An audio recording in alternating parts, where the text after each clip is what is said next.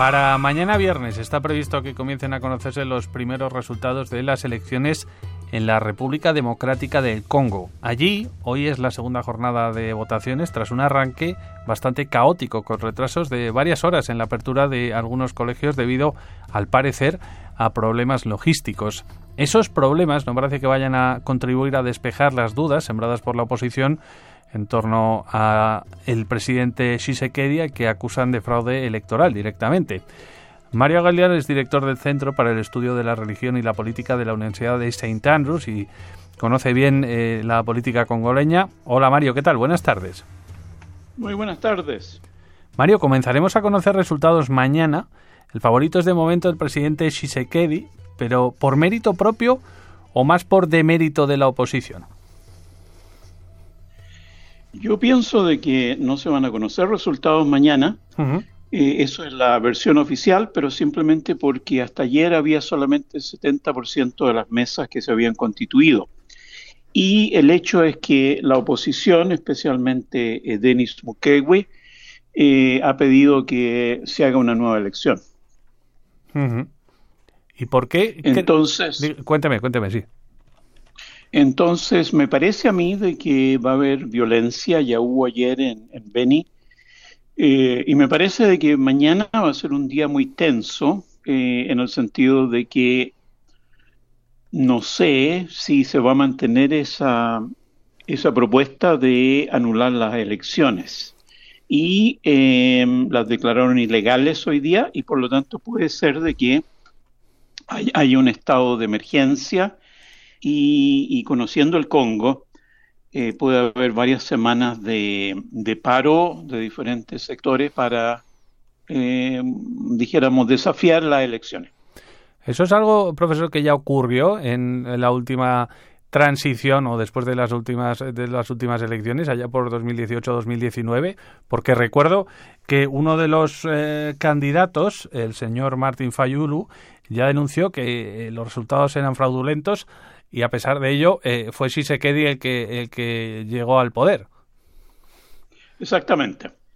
Y llegó al poder porque eh, simplemente el, antiguo presidente de muchos años eh, le dio los parlamentarios necesarios de, su coalición. Pero dijéramos para que los oyentes entiendan, el Congo es una región muy volátil en el sentido de que eh, inmediatamente acusaciones de fraude significa de que va a haber gente en las calles, de que va a haber acusaciones, va a haber eh, violencia y va a haber un estado de, caos casi total. Entonces eso sucedió el, el 2018-19 y hasta tuvieron que intervenir los obispos para aclarar lo que era la elección, hubo atraso.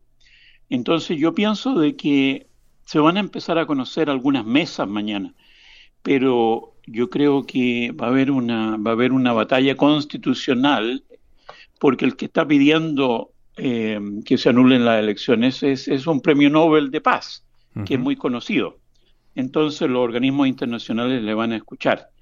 Entonces por eso yo digo, esta noticia de hoy va a tener varias semanas de desarrollo. Y veremos si, como nos cuenta, hay enfrentamientos o no.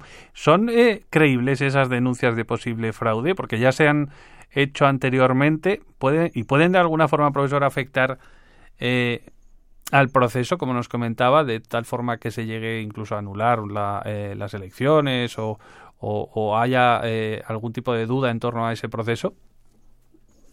Sí, ha, habido ya ejemplos y em, por eso la palabra que yo identifico con el Congo, una nación que quiero mucho, es simplemente caos. Lo que pase en una mesa de votación en Katanga o en la región del este es totalmente impredecible.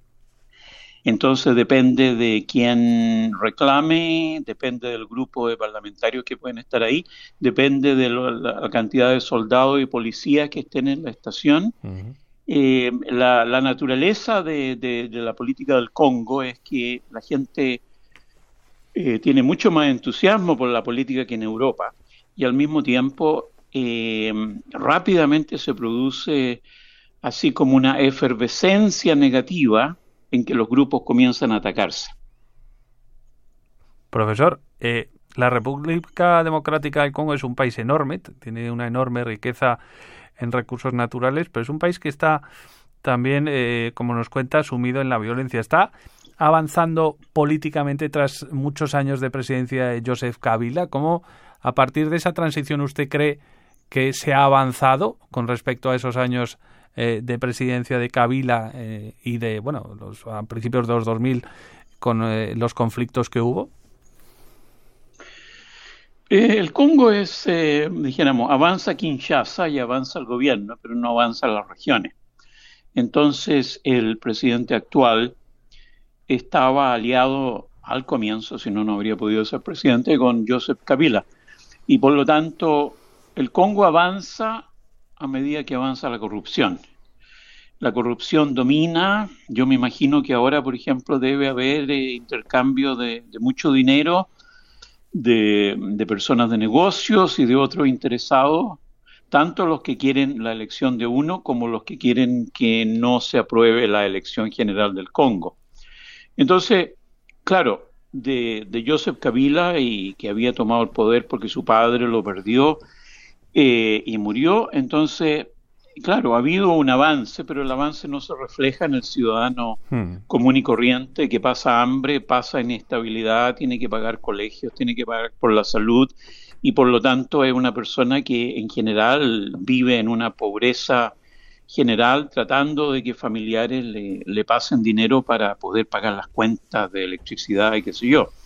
Entonces, es por ejemplo interesante que uno de los países del mundo que tiene más teléfonos celulares eh, por, por per cápita y que un teléfono es muy barato, pero quizás esa familia no tiene que comer. Entonces, esto produce esa efervescencia en que el político que va a ser elegido, el, candidato a la presidencia de la República, es una persona que ha tenido que invertir enormes eh, cantidades de dinero y que al mismo tiempo las personas no esperan política, pero esperan que ayude a su región y eh, tener un trabajo y al mismo tiempo quedarse en ese trabajo por mucho, mucho tiempo. Hay, un, hay unas alianzas eh, bastante terribles eh, de corrupción. Mm. Entonces, a mí siempre me llama la atención, por ejemplo, eh, paso mucho por París en mi viaje al África y qué sé yo, y, veo, por ejemplo, en el salón VIP, veo unos congoleses que están hablando lingala y qué sé yo, y tienen pulseras de oro y tienen los mejores zapatos. Y entonces yo digo, eso es todo corrupción. Con el sueldo que ese funcionario público tiene, no podría viajar ni siquiera a París y ni siquiera estar ahí. Entonces hay una, hay una historia en que el candidato que gane hoy día, eh, yo soy amigo personal de Denis Mukwege, yo creo que es la única persona que yo creería que va a tratar de no enriquecerse y de hacer el bien, pero por los demás, eh, en realidad que el candidato que gane, tenemos los mismos políticos en el poder y el mismo sistema de corrupción y ayuda financiera. Hay uno de los candidatos, el candidato Mois Katumbi, que ha dicho hoy que de los resultados que van sabiendo eh, demuestran que él iría eh, liderando eh, las elecciones presidenciales. Precisamente es uno de los candidatos que denunció ese presunto fraude. O sea que también la violencia en el este, en las provincias de Kivu del Norte y Kivu del Sur especialmente, es una rémora para el país, porque estamos hablando de de una violencia que ha dejado desde el año 96 unos 6 millones de muertos en el país, hay más de 7 millones de desplazados y a día de hoy ese conflicto no solo no ha desaparecido, sino que sigue abierto y ha ido a más incluso en las últimas semanas. ¿Cómo afecta esto al desarrollo del país? Afecta al desarrollo del país en el sentido de que hay unas fuerzas armadas eh, muy poderosas y al mismo tiempo una inversión en, la seguridad del país eh, que es enorme. Entonces, por ejemplo, una de las posibilidades, veamos lo que pasa mañana y en las próximas semanas, pero hay una posibilidad, yo digo, de que si hay una, una posibilidad de fraude y el gobierno no lo acepta, quizás entonces el, las Fuerzas Armadas van a tomar el poder. Siempre están listas para tomar el poder porque son muy poderosas por el asunto que está el conflicto con Ruanda. Ruanda tiene generalmente soldados en el este, entra al país, eh, es una región extremadamente volátil. Entonces, el este crea un sistema de pobreza, pero al mismo tiempo un sistema de seguridad de las Fuerzas Armadas y los políticos. Por eso que no se ha terminado, porque si no se podría haber terminado.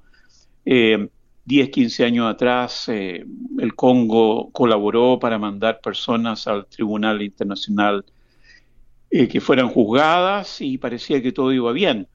Pero el año 2018, entonces nuevamente se volvió al sentido de que los que tenían el poder, eh, desde Kabila hasta el nuevo presidente, eh, en cierto sentido ganan mucho dinero con el este, porque eh, esos ejércitos necesitan armas. Esas armas son vendidas por Francia, Bélgica, Reino Unido, etcétera, y las comisiones de esas armas que entran y que necesitan permisos para entrar son enormes. Entonces, cada uno de estos políticos se, eh, se construye una mansión enorme.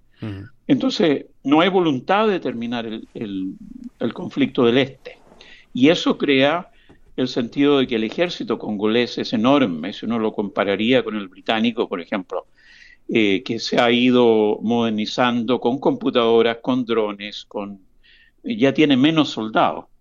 Entonces, el, el, ejército congolés es uno de los más poderosos. La guardia pretoriana del presidente está siempre al acecho de que les paguen bien, que les den comisiones.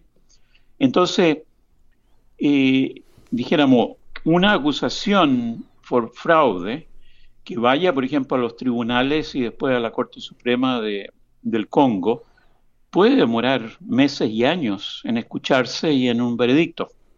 Y ese veredicto significa que otros no van a estar contentos mm. y por lo tanto van a pedir a sus seguidores mm. en España o Reino Unido. Eh, esas personas, a uno les pediría a los seguidores calma, esperemos lo que vaya a pasar y sea lo que sea el resultado, hay que apoyar lo que la Corte Suprema dice. No, aquí los políticos van a llamar a sus seguidores a marchar contra Kinshasa, a, eh, a pegarle a la gente, a pedir sus derechos y pues esto puede terminar en un baño de sangre. Esperemos que no, esperemos que no y veremos a ver lo, lo, que dicen finalmente los resultados. Señor Aguilar, director del Centro para el Estudio de la Religión y la Política en la Universidad de St. Andrews, muchísimas gracias, señor Aguilar, por estar hoy con nosotros. Muchísimas gracias a ustedes y muy buena suerte.